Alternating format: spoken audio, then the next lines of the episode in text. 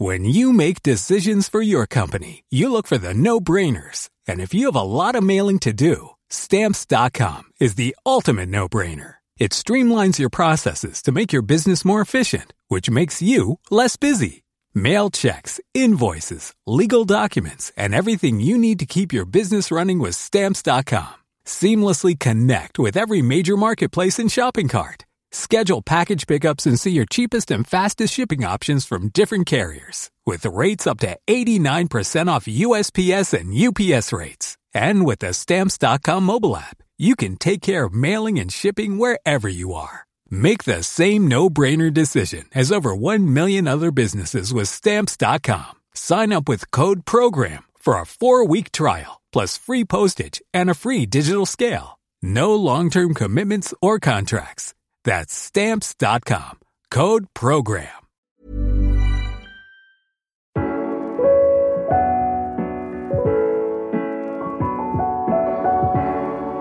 Je pense que c'est avec 8 ans d'expérience sur une première entreprise.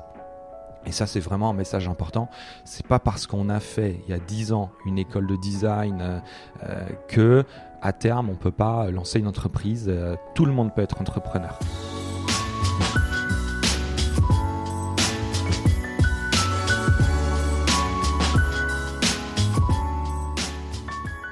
Bienvenue dans Take Off, un podcast où je pars à la rencontre des femmes et des hommes qui sont à l'origine des plus belles startups françaises.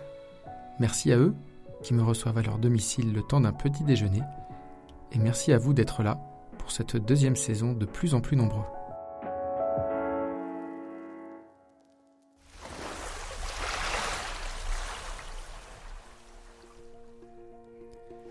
Bonjour, je suis Guillaume Brégeras, et ce matin, j'aurais pu vous emmener près de l'océan, ou tout en haut d'une montagne. Celui qui me reçoit chez lui nourrit une passion ardente pour les sports de glisse. Mais son activité principale n'est pas de dévaler les pentes ou de courir le monde pour dénicher les meilleurs spots de kitesurf. François Morier est le cofondateur avec Mathilde Lacombe de M, une marque dont le principe se résume dans son slogan la beauté vient de l'intérieur. M, c'est une toute nouvelle marque euh, de soins avec une approche euh, très holistique et euh, nos premiers produits, ce sont des compléments alimentaires dédiés à la peau. Durant cette conversation qui s'est déroulée à Paris, à deux pas de la Silicon Sentier, il me parle de son duo avec Mathilde, de l'ascension fulgurante de M depuis six mois, mais aussi des leçons qu'il a tirées de leur précédente aventure. Ensemble, ils avaient créé Jolie Box, revendu à Birchbox, cochant toutes les cases du parcours parfait. Cette fois, c'est animé d'une farouche volonté d'indépendance que ce créatif veut mener sa barque. Bienvenue chez François. François, merci de me recevoir chez toi donc à Paris. Et euh, je suis d'autant plus ravi que euh, effectivement c'est compliqué d'apprendre des choses sur toi puisque tu parles ou tu as très peu parlé euh, durant ton aventure entrepreneuriale. Sur Internet, oui, en tout cas. Sur Internet et un peu un peu plus en, cercle restreint d'après ce qu'on m'a dit, mais on, va aborder tout ça. La première question que je pose à chaque fois aux personnes qui me reçoivent, c'est quelle est la routine matinale? Eh bien, alors tout d'abord, je suis ravi de te recevoir aussi chez moi. Et euh, bah, ma routine matinale, euh, elle a beaucoup changé justement. C'est une bonne question pour commencer sur le, le sujet un peu entrepreneurial. Elle a beaucoup changé ces derniers temps puisque par rapport à chez Birchbox, c'est un rythme tout à fait différent euh, où je travaille souvent de chez moi et euh, et, il faut qu'on trouve une organisation justement, enfin différente avec Mathilde et entre nous. Et c'était, j'avais une certaine appréhension euh, au début par rapport à ça, euh, de me retrouver entre guillemets seul et de devoir faire mon propre programme, où je sais que je peux avoir tendance un peu à procrastiner ou me lever un peu tard. Et, euh, et j'avais pas du tout envie de ça. Et donc, euh, euh, ma routine matinale, en tout cas, a beaucoup changé dans ce sens-là, et justement plutôt dans le bon sens, puisque je suis presque devenu matinal. Même quand on travaille pas ensemble ou que je suis à l'extérieur de chez moi, je me réveille assez tôt. et aujourd'hui même, spontanément, je vais me réveiller sans réveil, vers 7h15, aller au sport, faire une bonne séance, revenir en pleine forme et faire une super journée après. Ça, ça m'était jamais arrivé avant et je pense que c'est le fruit des un peu des efforts que j'ai fait pour avoir une routine différente, beaucoup plus justement autonome et drivé par la motivation de se lever, de passer une bonne journée, euh, plus que par euh, le cadre établi de euh, devoir aller au boulot à telle heure parce que tout le monde va au boulot à telle heure. Ça te manque pas ça? Et ça me manque pas du tout. J'avais peur. En fait, j'avais c'était ambigu. J'avais envie de changer ce rythme un peu trop établi, plan-plan, et où on n'avait plus trop l'excitation justement entrepreneuriale. Et en même temps, je savais que ça m'avait donné un cadre et un confort qui était euh, bien parce que euh, euh, qui était bien parce que bah, le lundi tu vas bosser, tu sors, tu as un, un, rythme entre guillemets normal, de vie normale. Et, et, et, dans lequel en fait je me, je me plaisais aussi c'était donc et c'est pas bon pour la créativité ce rythme trop normal justement hein? C'est pas bon pour la créativité. Je, je, dirais pas forcément ça comme ça, parce que la créativité, je pense que c'est très complexe et ça se stimule de plein de façons différentes. Euh, en tout cas, c'est pas ça qui avait terni ma créativité. Euh, mais euh, mais en tout cas, non, je, considère que c'est des mauvaises raisons que de juste suivre euh, un cadre ou des règles ou euh, un peu ce qu'on appelle préventionnisme ou être là, euh, se montrer à telle heure parce que ceci cela. Si derrière on n'a pas ou plus ou moins l'intérêt du boulot, de ce qu'on fait, du projet, de se lever le matin, voilà. Pour moi, c'est en fait c'est la clé, c'est le principal. c'est ça qui derrière stimule la créativité, la motivation et tout ce qui va avec. Et donc, euh, tu parles de créativité, c'est essentiel parce que la plupart des start que je rencontre sont pas issus euh, de cette filière-là. Toi, as vraiment, euh, c'est vraiment ta filière, c'est ton, ton ADN, mmh. c'est ce que tu as apporté à Jollybox, Birchbox et maintenant M. Est-ce que tu peux nous parler justement de ce parcours un petit peu? Oui, alors je vais essayer de ne pas trop m'étaler, mais voilà, en résumé. Non, non, mais j'ai en effet vraiment un profil créatif. Je pense que de toute façon, ça a, été, ça a toujours été notre force dans nos projets entrepreneuriaux avec mes, mes amis et associés avec qui on a, on a tout fait c'était notre complémentarité. Je pense que c'est, on était encore très jeune à l'époque, on avait 18 ans, 19, c'était en 2005. 2006, euh, on a tout de suite compris une chose, deux choses, c'est que euh, Internet était en train d'exploser, c'était vraiment la bulle Internet, euh, le rachat de YouTube par Google, alors en 2006, etc. On se dit waouh, c'est incroyable Internet, et on comprend qu'entre nous, on a des compétences très différentes et très complémentaires qui vont nous permettre de faire des choses ensemble sur Internet par nous-mêmes avec très peu de moyens. C'est comme ça que tout a commencé. Et moi, notamment, justement, avec un profil créatif, j'ai fait une école de design industriel, mais vraiment euh, pluridisciplinaire, ce qu'on appelle un peu comme design 360, design global et chacun se faisait un peu son parcours. Hein. C'était à, Paris, à l'ENSI, le NSCI, les ateliers, qui fait partie des beaux-arts et des arts déco. Donc c'est vraiment une école d'art, focus sur la création justement et la créativité. Et plus qu'une école entre guillemets normale avec des cours, des profs, etc. C'est une école euh, qui focus beaucoup sur l'autonomie. Mhm. Donc c'était déjà une bonne école dans ce sens-là. Et, euh, et, très centrée sur euh, la démarche, justement, la réflexion et la démarche créative, plus que les outils. Euh, mais c'est là où ça n'a pas été évident pour moi parce que moi j'y suis rentré post-bac, euh, alors qu'en général c'était une école à l'origine post-diplôme mhm. avec beaucoup de postes prépa qui y rentraient, qui avait une base d'outils que moi j'avais pas du tout.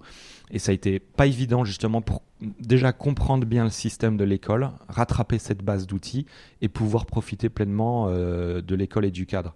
Donc ça m'a ça m'a servi, c'était une super formation. Aujourd'hui avec le recul, ce que je peux regretter, je regrette pas du tout, mais s'il y avait quelques points de regret, c'est euh, de, de, de avec une année ou deux de prépa avant, comme en fait le font beaucoup, sur les outils. Euh, euh, j'aurais mieux profité de l'école et de tous les outils du cadre qu'elle donnait. Mmh. Euh, maintenant, j'ai aucun regret parce qu'au final, elle m'a aussi permis, avec, je me souviens, les ateliers de design numérique, etc., de rapidement avoir et compléter l'attrait qu'on avait sur, sur Internet. Je me mmh. suis vite orienté justement là-dessus. Peut-être qu'au final, ça m'a servi parce que justement, comme j'avais moins la base des outils, de la forme, de l'objet qui était complexe à appréhender, le numérique, j'ai trouvé plus de facilité, en tout cas pour moi, ça, et donc je me suis orienté plus là-dedans. Donc au final, euh, c'est peut-être même en fait un, signe et ça m'a servi. Aujourd'hui, donc euh, toi et Mathilde, vous avez lancé M. Vous avez deux profils atypiques puisque la plupart du temps, c'est encore une fois, je rencontre plutôt des gens issus des filières euh, de grandes écoles mm. de business plutôt. et Mathilde, c'est pareil, elle a, elle a, un parcours qui est plutôt sur la communication, le marketing, etc. Toi sur la création. Comment vous faites à deux pour lancer une marque aujourd'hui M dans, dans, les voilà comment vous complétez comment vous montez un business plan comment vous faites c'est quoi les secrets? Bon ça c'est ça c'est une très bonne question et elle est vaste mais euh, non non il n'y a pas euh, n'y a pas de secret, euh, mais c'est une question en effet super importante, euh, et tellement importante qu'elle a été vraiment au cœur de nos réflexions euh, toute l'année dernière et tout le temps de s'associer ensemble.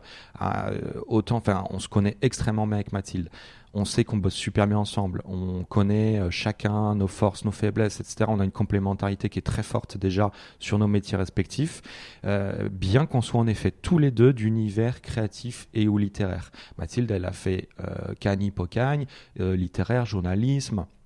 Moi, j'ai fait une école d'art dans la création.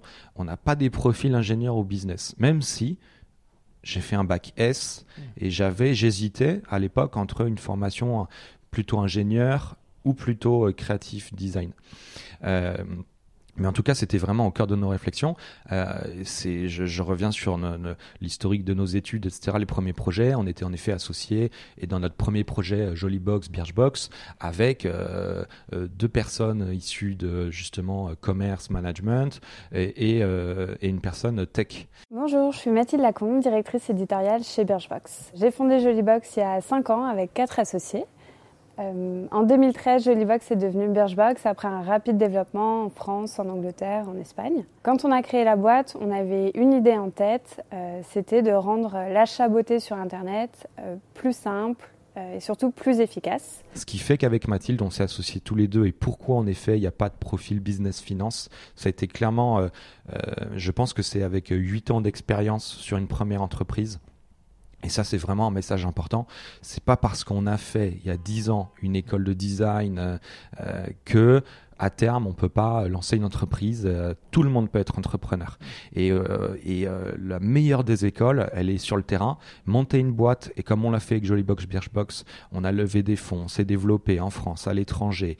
je me suis occupé, moi, pas que de la créa, même si à terme c'était vraiment euh, ma fonction et mes missions, mais et notamment au début et pendant au moins deux ans, je me suis euh, occupé seul ou quasiment seul de toute la logistique, euh, de, certaines, de certains autres aspects, tout comme Mathilde s'est occupée aussi d'autres aspects. Euh, et en étant confronté tous les jours euh, aux problèmes des autres, en étant, euh, en échangeant beaucoup entre nous, en sachant ce qui se passe, on comprend aussi quand même beaucoup de choses au fil de l'eau. Et en fait, il n'y a rien de très compliqué. Donc justement, il n'y a pas de, il a pas de secret, il n'y a pas de miracle, il n'y a pas de mystère. On apprend, on comprend, et puis après, euh, bah, euh, ça nous permet aujourd'hui, je pense, euh, sereinement de se lancer tous les deux, mmh. sans se dire, oh là là, mais comment on va faire pour? mais je te cache pas, quand c'est beaucoup posé la question, même qu'on a euh, envisager, et à plusieurs reprises, avec plusieurs personnes ou profils de personnes ou de groupes de personnes différentes, de s'associer mhm. pour compléter nos, nos compétences. Et donc, c'est un exercice qu'on a réellement fait, mhm. mais à chaque fois, on s'est rapidement dit, c'est en même pas 15 jours, que en fait, on, on avait pas qu'en fait non on n'avait pas forcément besoin de cette mhm. euh, de, ces, de ces autres profils en interne pour lancer le truc mais bien sûr on en a besoin euh, dans, le projet, mais aujourd'hui c'est plus sous forme externe. Hmm. C'est un, un super euh, avocat euh, fiscaliste, on a un super comptable et qui fait même plus que de la compta pour nous. Euh, donc voilà. Faut, faut bien, faut bien s'entourer. Ça, ça reste la clé. Et bien s'entourer, c'est sous forme en effet d'association avec ses associés, mais c'est aussi, ça peut tout à fait être en externe. Et donc les six premiers mois de M, qui est une trajectoire, on va en parler peut-être un peu plus en détail, assez incroyable. Est-ce que tu as quand même appris des choses? Est-ce que tu as, est-ce que tu as découvert des choses que tu n'avais pas anticipées? Des découvertes qu'on n'avait pas anticipées, je, je, je, pense pas honnêtement, sans vouloir être trop euh, mégalo ou je, monsieur connais tout. On n'a pas trop découvert de trucs qu'on genre vraiment qu'on connaissait pas du tout parce que de nouveau avec toute l'expérience et tout le vécu qu'on a eu chez Birchbox on avait quand même une certaine appréhension c'était aussi quand même je pense qui a été l'élément déclencheur qui nous a dit bon allez go c'est que on savait globalement comment ça allait se passer et justement qu'on n'allait pas à un moment euh, tomber des nues ou être mis euh, au pied d'un mur infranchissable. Ceci dit, je pense qu'on et Mathilde aussi, euh, on s'est davantage révélé ou épanoui. C'est-à-dire que chez Birchbox, malgré tout, on avait toujours été chacun dans nos fonctions et missions respectives. Moi, j'étais directeur de la création, etc. Euh, Mathilde s'occupait des questions euh, d'éditorial, de contenu, de marque. Et, euh, et c'est aussi peut-être pour ça, comme tu le disais au début, qu'il n'y avait pas beaucoup de littérature sur moi sur Internet. J'ai toujours été en retrait. les interviews sur Birchbox, business et tout, bah, c'était pas moi qui prenais la parole. et dans le fond, enfin voilà, ça, ça m'allait. Mais je pense qu'aussi j'avais envie un peu de pas de m'émanciper, mais je pense de chercher un épanouissement aussi différent, vraiment entrepreneurial à 100%, mhm. ce qui en fait, euh, on était entrepreneur chez avec Jolibox et Birchbox, on c'était clairement euh, de l'entrepreneuriat bien sûr, mais euh, où on s'est tout de suite un peu chacun euh, casé. Euh, et là, ce qu'on a aussi, je pense, cherché et ce qu'on apprécie énormément avec Mathilde, c'est cet épanouissement qui pour nous aujourd'hui est global. il, est, il est complet. On est entrepreneur à 100% et on s'occupe aussi bien des questions techniques, juridiques, administratives, fiscales, le business plan, etc. Le business plan, pour prendre cet exemple-là, parce que c'est toujours le truc qui fait euh, business, euh, si t'as pas fait HEC, euh, tu vas pas savoir faire un business plan, etc. certes, je suis pas un pro sur Excel, je sais faire des belles mises en forme et je suis plus à l'aise de le faire sur Illustrator, mais c'est moins pratique. mais un business plan sur Illustrator, je un business plan sur Illustrator, oui, je, je, on l'a pas fait pour autant. Mais mais en fait, ce dont on s'est rendu compte justement, euh, notamment l'année dernière, quand on a commencé à travailler sur le projet et à se dire il nous faut quelqu'un de parce que sinon on va pas pouvoir faire ça, c'était notamment le business plan, euh, qui n'est pas non plus pour nous, c'est un outil, mais c'est pas, euh, tu vois, on, on bosse pas un an le business plan avant de se lancer. On fonctionne beaucoup l'intuition. On peut en reparler si tu veux, mais sur le business plan, en tout cas, on s'est dit, voilà, on va être bloqué parce que chez Birchbox, bah, on l'avait jamais fait, on sait pas quoi et tout. Et en fait, le business plan, euh, un bon business plan, c'est une bonne trame parce que c'est important la logique du business plan et qu'elle fonctionne bien mais ça c'est plus pour nous de la technique. Et en fait ça bah, on trouve euh, très facilement quelqu'un qui nous aide euh, ou qui nous partage une trame de business plan. Et en fait on s'est rendu compte que l'essentiel vraiment la clé c'était le contenu du business plan. Et le contenu on s'est rendu compte qu'en fait Mathilde et moi on l'avait en intégralité. Parce que les contenus, c'est les projections euh, et les, contenus, le contenu justement clé, c'est l'ambition, c'est combien vous pensez qu'on peut vendre de trucs. Bah, tout ça, euh, sachant qu'on est parti avec euh, un certain feeling par rapport à ça, Mathilde sa communauté, on avait fait une page de teasing, avec aussi ce qu'on avait vécu chez Jollybox, on savait combien on pouvait embarquer, embarquer de monde le premier mois. Bon, toutes ces perspectives-là, en fait, c'est nous qui les avions mhm. euh, en tête, et aussi tous les coûts qui sont très importants et qui vont vraiment donner euh, la rentabilité, mhm. etc. Donc, ça s'appelle les COGS, les coûts de, produits, packaging, logistique, euh, le, développement du produit en eux-mêmes, le flacon, etc. Et puis après, tous les frais qu'on imaginait à court et moyen terme, est-ce qu'on va recruter, pas recruter, etc tout ça, c'est, on, l'avait, mais vraiment assez finement en tête. Et, donc, en fait, le BP, on l'a fait comme ça. Mhm. Il était, ça a vraiment été un bon outil, justement. Il était assez, assez fiable et, assez complet. Euh, et, aujourd'hui, on, l'a, on est en train de tout le remettre à plat parce que euh, on est plutôt allé dans le bon sens euh, du BP. On l'a même largement dépassé mhm. et, très largement dépassé. Et donc aujourd'hui, on le remet un peu en perspective avec la réalité avec le recul des six premiers mois, mais aussi avec la réalité aujourd'hui des coûts précis de chaque chose, des produits à venir, etc., pour qu'on y soit vraiment très fin et très complet. Alors parlons-en justement un petit peu de de, M aujourd'hui. Euh, donc ça fait six mois d'existence. Là, on commence à voir. Il y a eu des ruptures de stock, euh, je crois, sur certains. Sur, voilà, oui, sur un peu toutes les. Sur toutes les, sur toutes les gammes. Euh, la promesse, c'est la beauté. la beauté commence à l'intérieur. Oui. C'est ça. D'où ça vient ça? Est-ce qu'il est-ce que c'est vraiment Est-ce que ma question c'est est-ce que vraiment c'est pour profiter entre guillemets de la tendance actuelle du bien-être euh, et de, ces, de, tout ce qui va avec Ou est-ce qu'il y a vraiment des, racines plus profondes qui, qui justifient euh, ce positionnement aujourd'hui? Les deux, et je pense que c'est pour ça qu'on arrive au bon moment avec euh, la, bonne marque et les bons produits, et qu'on n'est pas euh, et que c'est pas fake, c'est que justement on n'est pas que sur une tendance. Ah, il y a une tendance, alors on va faire ça, sans forcément comprendre le fond. C'est qu'il y a du fond et de la forme. Euh, la beauté vient de l'intérieur. C'est avant tout Mathilde qui a, qui, porté euh, la vision, qui l'a installée euh, telle qu'elle est aujourd'hui. Mais moi, je m'y retrouvais beaucoup. Et c'est pour ça que aussi ça a bien matché entre nous sur notre association et sur le, sur le produit, sur la marque. Euh, c'est que on a beau se mettre plein de crème, traiter l'extérieur, etc., d'une beauté entre guillemets superficielle. le maquillage, c'est vraiment du maquillage, comme du camouflage. Et même et ce qu'on appelle le, soin, ça reste, comme c'est écrit hein, à chaque fois sur les, flacons de, crème et tout, hydratation superficielle des couches, de l'épiderme, etc.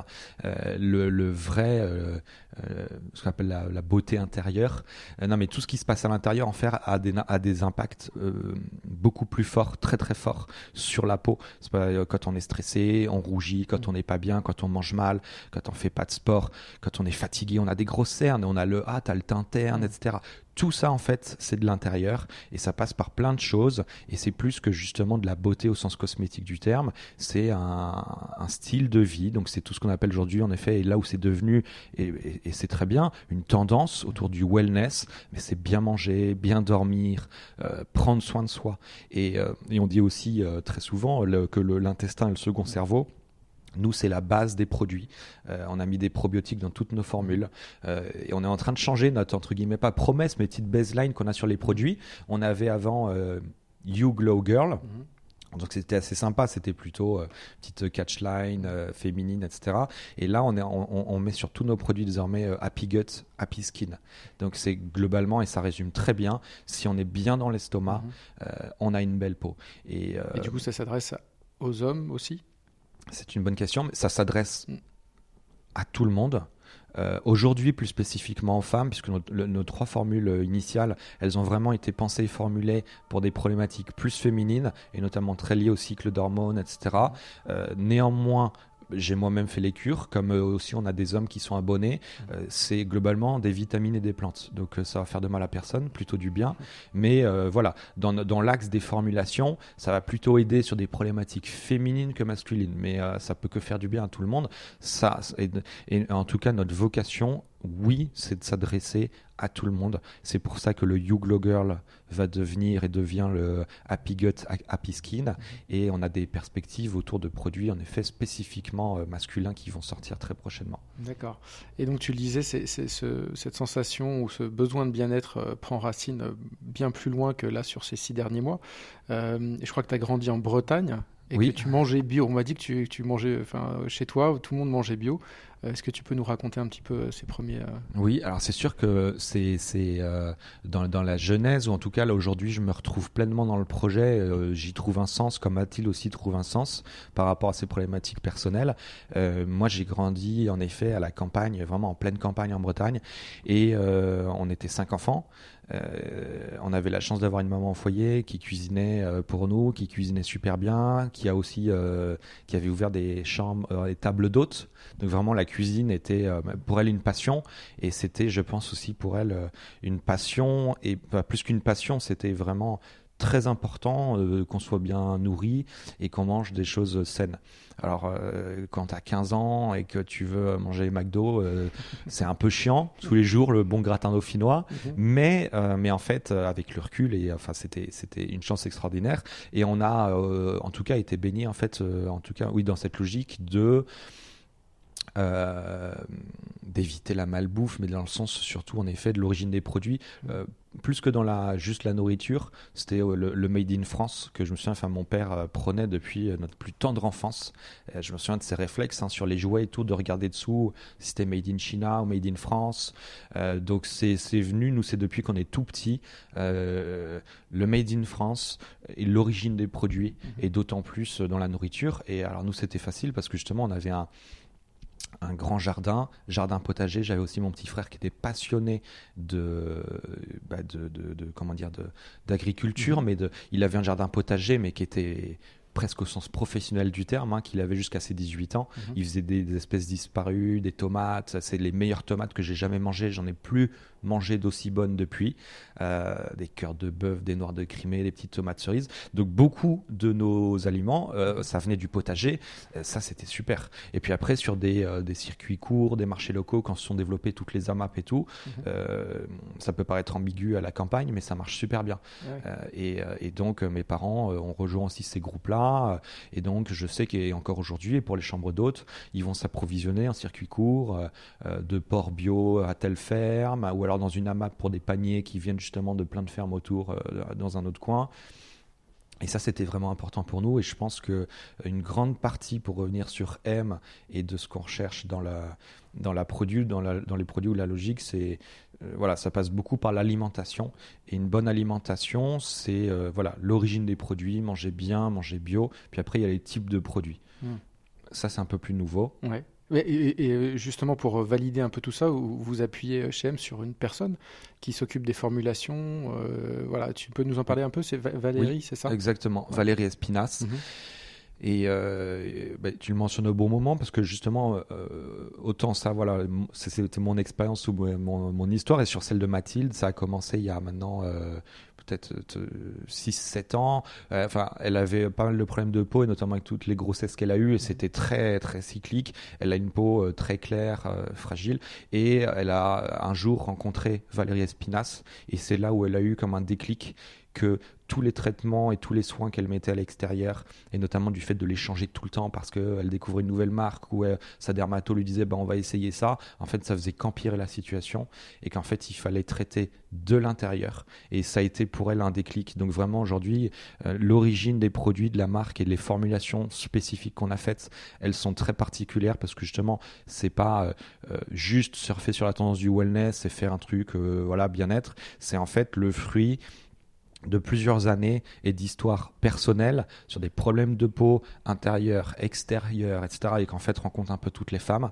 Euh, et Valérie Espinas a été pour Mathilde et pour M un, un élément euh, moteur et décisif. Et elle nous a euh, donc euh, bien sûr c'était naturel euh, aidé sur chaque formulation. C'est vraiment l'experte externe. On va en fait coupler. C'est là où c'est très intéressant. Euh, c'est un triptyque entre Mathilde sa vision de la beauté euh, ses problématiques personnelles etc euh, Valérie Espinas sur l'expertise euh, nutri-cosmétique, elle est pharmacologue, euh, pharmacienne, etc. euh, sur la formulation, et puis les laboratoires avec lesquels on travaille, où là vraiment c'est euh, euh, des, euh, biologistes, euh, scientifiques, et puis euh, voilà sur la, production euh, même des produits. Donc là, aujourd'hui, euh, on l'a déjà mentionné, mais c'est vrai qu'il y, a- une trajectoire sur les six premiers mois qui qui est extrêmement ascendante, extrêmement forte. Euh, vous avez démarré M tous les deux euh, avec très peu, enfin très peu. Vous avez démarré avec vos fonds propres. Je crois qu'il y a très peu de Oui. business angels qui vous accompagnent. ou Il y en a d'ailleurs? Il y en a, on a enfin, on, a euh, en effet sur des fonds propres Mhm. euh, et euh, une petite levée confidentielle. Enfin voilà, parce que c'était euh, c'était un peu de, un peu de love money, si, si on Mhm. veut, euh, de, de, de personnes proches Mhm. et ou d'entrepreneurs proches ou inspirants pour nous. Mais, euh, juste de quoi donner le premier déclic, c'est vraiment des histoires de pour lancer les premières productions, etc. On a on a vite travaillé à à, à avoir un, un- une rentabilité qui nous permettait de, de vite investir euh, dans, les nouvelles productions, quand on vendait les produits. Et voilà, on, avait la chance, et on l'a encore, d'avoir euh, quasiment euh, euh, zéro coût de structure, parce qu'on est encore que tous les deux, on n'a pas de bureau. Donc on a travaillé à un maximum d'efficacité entre nous. Ça, c'était vraiment, je pense, la force de notre association, de notre complémentarité, et qui nous a permis de, de se lancer avec, peu de moyens, mais suffisamment pour faire bien les choses, et tout de suite, en effet, de façon ambitieuse, puisque beaucoup de gens nous ont dit mais comment vous envoyez les colis, etc. Et c'est vrai que c'est même pas une question qu'on s'est posée ou envisagée de commencer en faisant les colis nous-mêmes pour économiser ceci, cela. On s'est tout de suite structuré avec une plateforme logistique, avec le site internet, euh, les échanges informatisés qui font que toutes les commandes sont envoyées chaque jour et préparées sur notre plateforme logistique qui est pas loin de notre labo et tout ça qui est euh, dans le sud-est. Et donc, euh, mais donc face à cette face à cette hyper croissance là au, démarrage, euh, j'imagine que vous devez être sollicité euh, de toutes parts là pour par les investisseurs pour pour vous accompagner et pour vous pour aller plus vite. Pour l'instant, si j'ai bien compris, c'est pas le modèle. Exactement. Alors oui, sollicité, c'est sûr, on l'a vite été, même dès la première semaine quand on a fait le pop-up store, parce que je pense qu'on a, on avait fait un teasing, il y a eu un effet de buzz, ça c'est sûr, on est parti de la communauté de Mathilde qui est assez importante. Euh, on a eu, euh, voilà, par, je pense, un peu l'innovation sur la marque, l'image de marque, etc. Ça a vite suscité de, l'attention, euh, notamment d'investisseurs, dont les, les fonds d'investissement. Et, et, comme tu le notes, aujourd'hui, c'est pas notre logique ou notre stratégie euh, ça l'a été sur Jollybox et Birchbox. Après, c'est des ambitions et des perspectives très différentes. Euh, aujourd'hui, voilà, ça rejoint ce que je disais tout à l'heure. On est euh, issu de milieux créatifs ou littéraires, mais on, sait bien comment sont les, mécanismes dans ce sens-là et dans l'entrepreneuriat quand on va lever des fonds c'est un sujet important et sur lequel euh, on peut vite euh, beaucoup parler. Mm.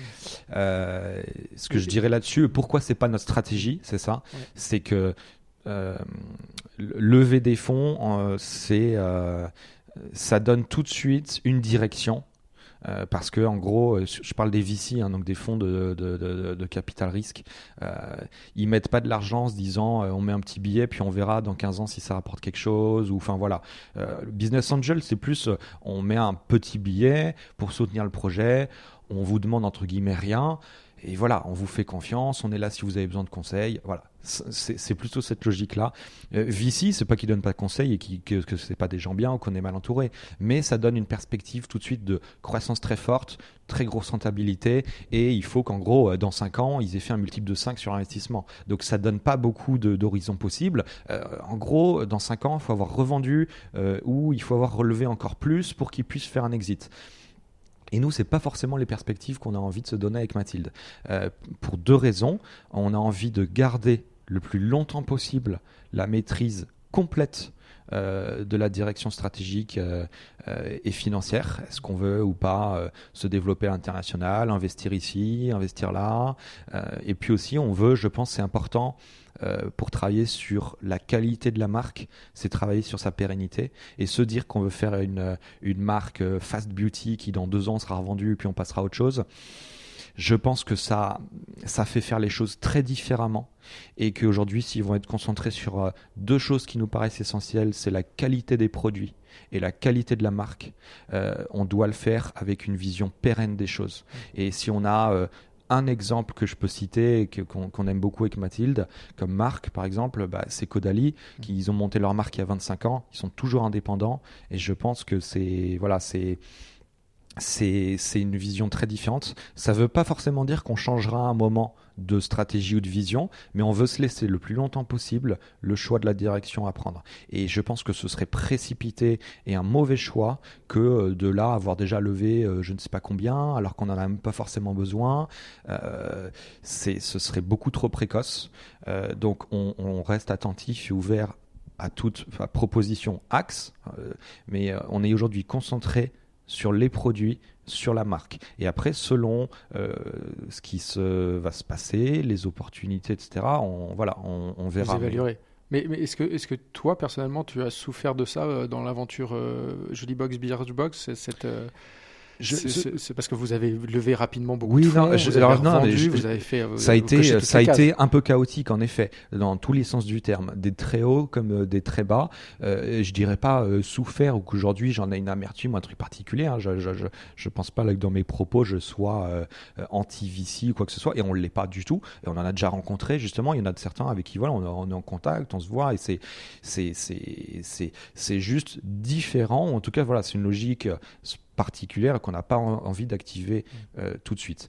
Dans le passé, c'est l'inverse, on l'a activé tout de suite. C'est au bout de un mois, on avait levé, ou un mois ou deux, on a levé un million euh, euh, avec un plan de croissance comme ça. Et là, c'était justement la perspective. On voulait se faire racheter par Birchbox. C'était, mais à l'époque, enfin, je pense, c'était c'était ambitieux et c'était super. Nous, on avait 22 ans, on, on sortait d'études, euh, on voit Birchbox aux US, ça cartonne, c'était pour nous un modèle, on était fascinés par euh, leur croissance et leur développement. On se dit, on va, on va tout faire pour que quand elles vont vouloir aller en Europe, euh, on soit les plus beaux et on soit, comme on disait, la belle mariée. Et on a réussi à tout faire dans ce sens-là. Mais ça, s'est fait très vite, au bout d'un an. Tu te souviens d'ailleurs du, du, moment où le, rachat s'est vraiment concrétisé? Oui, oui, oui, oui, oui, clairement. Mais ça a été des faits marquants. Donc, euh, euh, je tous ces moments-là un peu clés, quand on a levé des fonds, quand on s'est fait racheter, etc., c'était euh, c'était les moments très forts de notre aventure. et, justement, bah, on avait passé une nuit chez les avocats jusqu'à 5 heures du matin. Puis en plus, comme ils avaient eu leurs avocats en Californie, il y avait vraiment deux décalages horaires. À 5 heures du matin, en fait, on apprend qu'en Californie, ils ont encore des trucs à relire, tout est annulé, on signera le lendemain. Là, c'était vraiment, je pense, le, le, le, le, le summum de l'adrénaline et de, de l'excitation entrepreneuriale. Et, et, on a fini par closer, par tout signer, mais euh, que la semaine suivante, euh, ça, c'était en effet, c'était un moment, un moment fort. Et, euh, et aujourd'hui, j'ai ni regret, ni, comme tu dis, souffert de tout ça. Mais après, c'est aussi, euh, c'est aussi le jeu et c'est les risques de l'entrepreneuriat, c'est des hauts et des bas. Euh, ça a été très haut et aux US ils ont eu une croissance incroyable et très forte. Ils ont ensuite connu des difficultés. Euh, heureusement et malheureusement, c'était eux qui, en fait, qui, portaient un peu euh, tout le monde. Euh, ça nous a beaucoup euh, drivé au début. On, se posait beaucoup de questions. On savait pas où aller, ce qu'on allait devenir. Donc, je pense que là, en, tout point, tout ce qu'on avait fait ou activé, c'était, sans doute les, meilleurs des choix possibles. et quand ça s'est, ils nous ont bien aidé à nous mettre sur les rails. après, ça a été plus difficile pour eux aux US. C'est un marché très différent très particulier, très grand. Et nous, heureusement, euh, on, a connu euh, une, très bonne et forte croissance. À peu près, ça, ça a coïncidé. Donc après, euh, eux, ils nous ont beaucoup soutenus au début. Nous aussi, on les a soutenus sur les dernières années. C'était une question d'équilibre et tout. Après, ces questions, pour en revenir sur la question des financements ou des VC, le point sur lequel, pas j'en ai souffert, mais euh, qu'on voulait en tout cas pas revivre avec Mathilde, c'est que sur toutes ces étapes-là, et notamment sur les dernières années, et même dès lors qu'on a été avec Birchbox, mais même dès lors qu'on avait levé, c'était plus vraiment, on n'était plus vraiment chez nous, même si le matin je me, j'allais, euh, voilà, on est, on avait personne au-dessus de nous et on avait l'impression quand même d'être entre guillemets à la maison. On se sentait voilà dans un cadre qui était super confortable, mais d'un point de vue entrepreneurial, financier, justement business, on n'était plus chez nous. Et euh, mais ce qui est normal, hein, c'est on peut pas avoir le beurre, l'argent du beurre. Hein, euh, mais euh, avec Mathilde, je pense que sur M, on a envie d'être chez nous en tous sens, et, et ça veut pas dire que c'est dénué d'ambition. Quelque chose de très assez ambigu sur les réactions qu'on a eues au début quand on dit que non, on veut pas lever ou en tout cas pas tout de suite. Les gens, un peu la réaction première, je parle de plutôt entrepreneurs. Leur réaction, c'est ah mais euh, un peu genre bah vous avez pas d'ambition, mais ah vous voulez pas euh, devenir gros, vous... comme si le, lever c'était le levier et la clé du succès, de la croissance. Et je pense que c'est extrêmement. Euh, il y a une confusion très forte qui se clarifie un peu ces derniers temps, mais il y a eu un, pic, il y a eu une bulle de, de, confusion 2014-15 quand euh, avec l'éclosion de toutes les startups et tout le monde lève à, gogo et des, montants délirants. C'est là où là par contre moi je mettrais un vrai warning euh, pour nous. Et ce qui s'est passé ce qui a fait que ça a été dur chez Birchbox c'est qu'on a peu cette logique là on a levé sur des montants et des valos très importantes. Et le danger de ça c'est que c'est super tant que tu as une croissance euh, avec une courbe à 45 degrés. Et le jour où elle commence à se tasser un peu, euh, c'est la catastrophe. Et là, il faut changer son, son fusil d'épaule et on passe d'une stratégie à croissance à tout prix à une stratégie rentabilité à tout prix. Et là, quand il faut tout chambouler, ça peut être un peu compliqué. Alors justement, tu, tu, tu mentionnais un peu la question de l'adrénaline, que là, on comprend bien que ça a des moments très hauts, très forts, et parfois très bas et très durs. Euh, tout le monde me dit que tu pratiques des, des sports euh, extrêmes ou quasi extrêmes. D'ailleurs, tu m'as dit tout à l'heure, avant qu'on qu'on enregistre, que tu avais fait pas mal de rollers et que tu étais fan, ou en tout cas tu regardais Ty Chris, qui était l'invité précédent de Takeoff, un des invités précédents. Ma question c'est quel est alors déjà quel, quel, type de sport tu pratiques, à quelle, à quelle fréquence et pourquoi tu le fais? Alors c'est intéressant, c'est une, c'est, une question très à laquelle c'est sympa de répondre, mais c'est intéressant parce que je pense que en complément de mon pan euh, créatif, c'est l'autre particularité en effet de ma personnalité où euh, je dirais le, mec lambda, euh, école de commerce comme tu disais, et il fait du foot ou du tennis. Alors j'ai fait du tennis et en compète pendant plusieurs années, j'aime beaucoup ça. Mais ce qui m'a, ce qui a vraiment été, c'est vrai, au fond de mes tripes, revenir aux intestins, peut-être ça vient de là aussi. Mais depuis que je suis tout petit, c'est euh, les sports de glisse. Et je me souviens très bien, ça a commencé euh, quand j'avais 5 euh, ou 6 ans à Biarritz, où j'avais encore mon arrière-grand-père qui habitait là-bas. Et voir les gens surfer sur les vagues, j'étais fasciné mais fasciné. Et donc j'ai eu mon premier bodyboard à 7 ans, euh, dans les petites mousses de Biarritz, et ça n'a jamais cessé, ça s'est développé à tous les autres sports de glisse. Je me souviens aussi mon cousin, ça devait être en 93 ou 14, qui était revenu des États-Unis, il m'avait rapporté un skate super bien, donc avec la forme un peu années 80 là, des, des skateboards. Et donc je m'y suis mis. Et ça m'a pas lâché jusqu'à jusqu'à mes 20 ans, euh, un peu au désespoir de mes parents à la fin, mais j'en faisais beaucoup, beaucoup, beaucoup. Alors aussi avec des blessures et tout, c'était pas tout le temps, euh, c'était pas forcément un très bon sport en pleine croissance, mais en termes de, de, de passion et d'adrénaline, c'était top. Et après, euh, le surf, le snowboard, j'ai fait de la planche à voile. Euh, l'année dernière, je me suis mis au kitesurf et c'est aujourd'hui ma passion sur le sport. C'est le sport des entrepreneurs, le kitesurf. C'est un peu le sport des entrepreneurs. Aujourd'hui, les, les, ceux que j'ai gardés, parce que j'ai toujours cette passion euh, pour en effet, c'est des sports de glisse, c'est l'adrénaline, c'est la sensation qu'on a quand on va descendre une piste à fond, euh, euh, prendre une vague, même si on a galéré à ramer pendant trois heures. Il y, a un truc très particulier qu'on n'a pas dans les autres sports. Et aujourd'hui, ce que j'ai gardé, c'est le snowboard parce que c'est c'est vraiment une passion au niveau de la montagne, de tout ce qu'on vit. Euh, je trouve ça incroyable. Euh, le kitesurf, où je m'y suis mis il y a un an et demi ou deux, avec le passif de tous les autres sports, j'ai eu euh, vite des facilités et vraiment j'aime euh, j'aime beaucoup ça. C'est un peu voilà le sport aussi tendance, etc. Je je, je m'y suis mis assez tardivement, mais euh, aujourd'hui c'est aussi devenu une vraie passion. J'y retourne d'ailleurs dans 15 jours au Maroc, là où vraiment c'est un super spot. Mm -hmm et où il y a beaucoup d'entrepreneurs qui vont. On m'a dit, ouais. voilà. Et, euh, et, euh... et tu t'es fait des frayeurs ou pas? Euh, des frayeurs, euh, oui, euh, un peu pas, euh, je dirais pas de grosses frayeurs, mais oui, j'ai quelques quand tu me quelques événements, bah, des blessures en skate ou des trucs, des doubles fractures, le coude, le bras. Ça a été compliqué quand j'étais au lycée. Je me souviens de seconde, première, terminale, j'avais tout le temps la moitié de l'année, j'étais plâtré. Et notamment pour la petite anecdote, mon bac, je l'ai passé le bras dans le plâtre qui remontait jusqu'au coude parce que j'avais une double fracture. Le bras avec lequel tu écrivais? Oui, non, non, droit. Euh, je suis gaucher, par contre, je me souviens pour la, la, physique et tout, il fallait faire des. Avec la règle et tout, c'était compliqué. Et en plus de ça, je devais passer le permis. Je l'avais déjà annulé l'année d'avant en conduite accompagnée parce que j'étais plâtré. -hmm. Là, je me dis, il faut que je le passe parce que je savais que j'allais partir à Paris pour mes études et tout. Je demande à l'hôpital qui me coupe le plâtre en deux pour trouver la mobilité du coude. Comme ça, j'ai pu passer le bac sans. J'aurais pu demander un delta de temps supplémentaire. Euh, je l'ai pas fait. J'ai préféré demander à ce qu'on me coupe le plâtre et c'était aussi pour pouvoir passer le permis et les vitesses. J'ai fait une séance test comme ça, le moniteur il a fait bon, bon, ok, et j'ai passé le permis comme ça. Que tu as eu Que j'ai eu.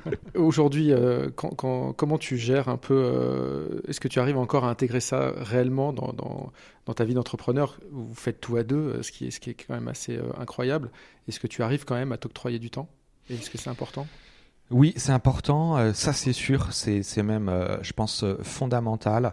tu vois, c'est une logique aussi très différente que qu'on a appliquée avec Mathilde depuis le début. Je pense qu'on qu cherchait mutuellement. C'est, je refais le parallèle avec le début de Jollybox. Mathilde, elle, elle, elle, recherchait, elle avait aussi besoin, je pense, de temps pour elle et pour sa famille. Et, et on a on a tout de suite travaillé dans cette logique-là. Euh, avec un respect mutuel euh, du temps privé versus du temps euh, professionnel ou ensemble. Ça n'empêche pas qu'on puisse échanger tout le temps, hein, le soir comme les week-ends, mais il y a une vraie rupture, il y a un vrai rythme avec du temps pour nous et, du temps pour le projet. Et depuis le début, qu'on a commencé à travailler sur le projet l'été dernier, cet automne, et là même avec les six derniers mois et encore aujourd'hui, globalement, le week-end c'est le week-end, le soir c'est le soir. Et en plus Mathilde, travaillant à Reims, on a aujourd'hui très bien trouvé ce rythme par rapport à ta première question et ma routine matinale qui au début me faisait un peu peur de devoir... Euh, me lever, mais sans, sans, devoir aller au bureau et tout. Aujourd'hui, j'ai ce rythme où justement, euh, je sais qu'une ou deux journées dans la semaine, je vais bosser de chez moi. C'est parfait, je suis au calme, je vais être super efficace sur mes tâches. Je vais peut-être aller au sport le matin euh, ou sinon j'irai le soir. Euh, et puis après, quand on se retrouve avec Mathilde, bah, on bosse ensemble et tout.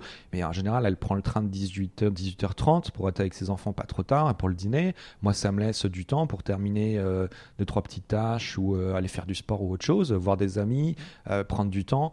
Et je pense que bah, c'est très important. Et, mais plus que ça, c'est sans doute une partie, en tout cas le fruit de notre réussite, c'est qu'on arrive à avoir un équilibre qui fait que quand on est euh, sur, le, sur le projet, on est à fond. Euh, parce que euh, on, a, on a ce bon équilibre, on est bien reposé. Je pense c'est un repos psychologique. Il y a physique, voilà, mais il y a aussi psychologique. Et de couper, c'est très important et je pense que ça fait qu'on est d'autant plus efficace quand on est sur le projet. Ça, aussi, c'est une tendance un petit peu qui commence à poindre. Euh, je rencontre pas mal d'entrepreneurs qui m'expliquent un peu ça. Les temps de repos sont importants. Oui. Euh, est-ce que tu peux dire, toi, aujourd'hui, que tu es plus efficace dans ce rythme-là que tu l'étais il y a 10 ans, plus jeune, mais à l'époque de Beardbox Oui, alors je le confirme. C'est vraiment oui un grand oui. Et même à l'époque, et même si j'avais 8 ans de moins, j'étais plus fatigué j'ai toujours été plus, plus fatigué justement. Aujourd'hui, je pense, c'est ce que je disais récemment à Mathilde, euh, il y a peut-être aussi du placebo, hein, euh, des formules, et de fait de, mais oui, c'est psychologique. C'est on, change un peu sur l'alimentation, un peu sur le sommeil, un peu sur le rythme. C'est un tout. Je pense qu'aujourd'hui, je suis en meilleure forme globale que je l'étais l'année dernière et que je l'étais il y a, il y a 8 ans. Euh, et en effet, on prône de plus en plus, et tant mieux, les temps de pause, les temps de repos, ça arrive, mais encore très mollement en France. Mm. Le fait, par exemple, de dire que faire une sieste, ça peut être bien je sais quand on avait fait les nouveaux bureaux l'année dernière chez Birchbox, euh, j'allais dire, on pourrait faire une petite salle de pause. Bon, c'est encore compliqué quand même pour plein de raisons et tout, mais euh, aux États-Unis ou dans d'autres pays, c'est vraiment la norme. Mm. Euh, et moi, je pense que c'est c'est super important. Ça m'arrive souvent. moi, c'est vraiment la micro sieste, même la micro micro sieste. C'est parfois juste m'allonger, un peu de respiration, méditation, ça vient aussi très euh, voilà aux États-Unis tous les entrepreneurs font de la méditation. En France, ça arrive beaucoup, c'est super, sophrologie, méditation, mais le repos tout simplement après le repas, s'allonger, ça peut être entre 5 et 15 minutes. Quelques respirations profondes, essayer juste de se relâcher. Et en général, moi, c'est le moment où justement je vais un peu euh, perdre pied vers l'endormissement. Et ben là, pof, je me réveille et ça a suffi pour juste de, lâcher prise pour me, pour me, pour me redynamiser. Et après, euh, je, vais passer une bonne après-midi. Bon après-midi euh, studieuse. Voilà. Euh, est-ce que tu as le temps, malgré tout, comme tu, as un parcours très créatif, tu, on me dit que tu as beaucoup d'idées et qu'il faut les gérer parfois, c'est un peu compliqué. Est-ce que tu arrives, comment tu, tu, réponds à, cette, à ce besoin de voilà, toute cette appétence euh, vis-à-vis des idées? Je crois que tu es euh, investisseur, ou en tout cas tu participes à l'aventure de Tipto, qui est un. Oui, c'est vrai. Euh, qui est une, une, marque de design de meubles. Oui. Voilà, comment, comment tu arrives à satisfaire cette, ce besoin de créativité? Euh, je pense qu'il y a créativité, créativité. C'est pas non plus une frénésie entrepreneuriale où j'ai euh, une idée chaque jour de, de, de start-up. Sinon, euh, je sais pas, j'en aurais fait un business et je les revendrais. Mm. non, mais, je, je, pense que c'est euh, oui, il y a des, y a des Tipto en effet c'est particulier parce que c'était en 2015. En effet, j'ai cette idée et je trouve ça génial parce que je suis créatif designer et dans le mobilier et tout, c'était c'était super. Je voyais plein de perspectives et de possibilités qui, qui changeaient, euh, qui donnaient un axe, en tout cas une approche différente sur le sur le meuble. Mais je pouvais pas y aller. J'étais full time chez Birchbox et tout. Donc en effet, on est obligé de se canaliser un peu. Moi, en fait, je, je sais que je peux pas avoir la tête partout et que être sur plusieurs projets à la fois, c'est très compliqué. Donc Tipto, j'ai joué un peu sur deux tableaux parce que vraiment, euh, je sentais qu'il y avait un truc et qui, me passionnait, etc. J'avoue que c'est ce qui a commencé à me donner le goût de, ou en tout cas l'arrière-idée à l'époque de me dire, je vais forcément me relancer et relancer quelque chose. C'était trop tôt, donc je l'ai aidé en effet à initier le truc, puis ça m'a donné, c'était un peu ma récréation en effet créative à côté de Birchbox. Euh, mais après. Mathieu, euh, qui est un, de mes meilleurs amis, il s'est, euh, euh, très bien entouré, structuré, et voilà. Aujourd'hui, fait sa route sans moi, sans nous, même si on est toujours derrière lui et qu'on, voilà, qu'on, l'aide ou qu'on le conseille. mais c'est pas non plus, on n'a pas, on n'a pas une idée de boîte tous les jours. Après, c'est plus en effet des idées au quotidien par rapport à un projet ou quand on discute avec Mathilde ou à l'époque avec les autres ou chez Birchbox, euh, j'ai cette tendance à voilà à rebondir avec euh, d'une idée à une autre, à une autre, à une autre, parfois me perdre. J'ai un peu dû justement travailler à canaliser mes propos et mes pensées, mais je pense que si c'est une forme de ma de ma créativité ou de, la créativité, c'est voilà de, de réussir très facilement à passer d'une idée à une autre. Et je pense pour sortir de l'aspect purement créatif design ou artistique. La créativité, c'est dans tous les domaines et tous les métiers. Et ça peut. Moi, typiquement, je pense que déjà à l'époque, quand je, m'occupais de la logistique ou autre chez Jollybox, et aujourd'hui avec tout ce dont on s'occupe avec Mathilde, ça aide beaucoup à résoudre des problèmes. Ou en tout cas, quand un problème est posé, c'est ce côté, comme on dit, hein, think out of the box. Mm. C'est tout de suite s'extraire de, de, du contexte ou du cas actuel pour trouver une solution contournée. Et ça, c'est même quelque chose dans lequel je prends plaisir. Et c'est souvent euh, pas du tout sur des problématiques euh, artistiques. Ça va plutôt être sur des problématiques euh, de production, de logistique ou des choses comme ça. Et j'avoue que c'est, je m'épanouis aussi beaucoup là-dedans. Je pense que c'est une forme de créativité euh, quand il y a un challenge. On veut lancer ça. Je pense que c'est ça aussi qui donne un boost et qui fait qu'on a réussi à faire ce qu'on a fait en six mois.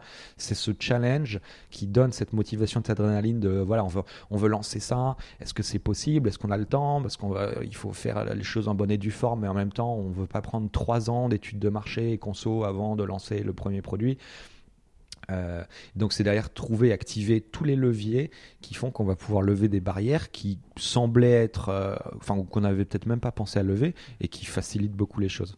Et euh, si on rebondit sur le design, parce que Tipto, je crois qu'il y, a un des partenaires qui est l'un des designers de la Fantôme, de l'enceinte Fantôme. De oui, en tout cas, oui, qui est arrivé dans l'équipe, en tout cas, il y a maintenant, je crois, deux ans. Et, qui était designer chez De Oui. Et donc, euh, ma question, c'est pour toi, là, on arrive à la fin de ce podcast, euh, quel est euh, le, geste ultime, un peu, que te, qui, celui qui te fait rêver en termes de design et qui peut t'inspirer même au-delà de, de, ce que tu fais chez M aujourd'hui? C'est une bonne question. Peut-être ça restera une question ouverte. Euh, le geste ultime. Euh, J'aime beaucoup l'architecture d'intérieur et tu vois, euh, j'ai plaisir à te recevoir chez moi et dans l'appartement que j'ai pris plaisir à, à aménager, décorer. Je sais pas si ce que tu entends par le geste ultime ou le projet ultime, mais en effet des, des projets ou des choses vraiment avec dans l'architecture euh, intérieur, extérieur. Mais déjà chez M, voilà, on ouvre une première boutique à Paris euh, au mois de juin. Euh, c'est super de bosser dessus.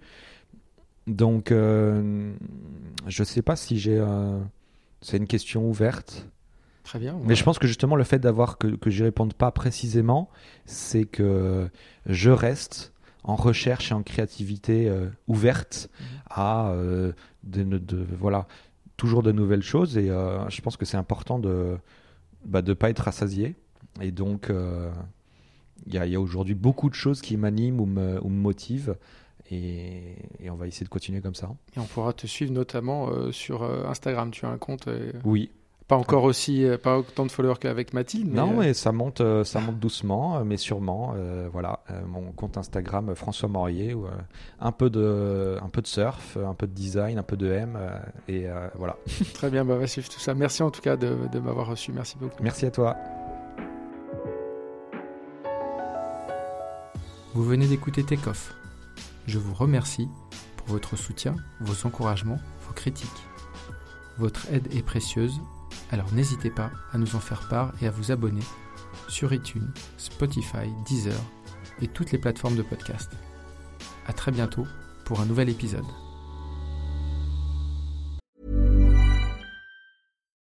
This is the story of the one. As a maintenance engineer, he hears things differently. To the untrained ear, everything on his shop floor might sound fine, but he can hear gears grinding or a belt slipping. So he steps in to fix the problem at hand before it gets out of hand. And he knows Granger's got the right product he needs to get the job done, which is music to his ears. Call, clickgranger.com, or just stop by. Granger, for the ones who get it done.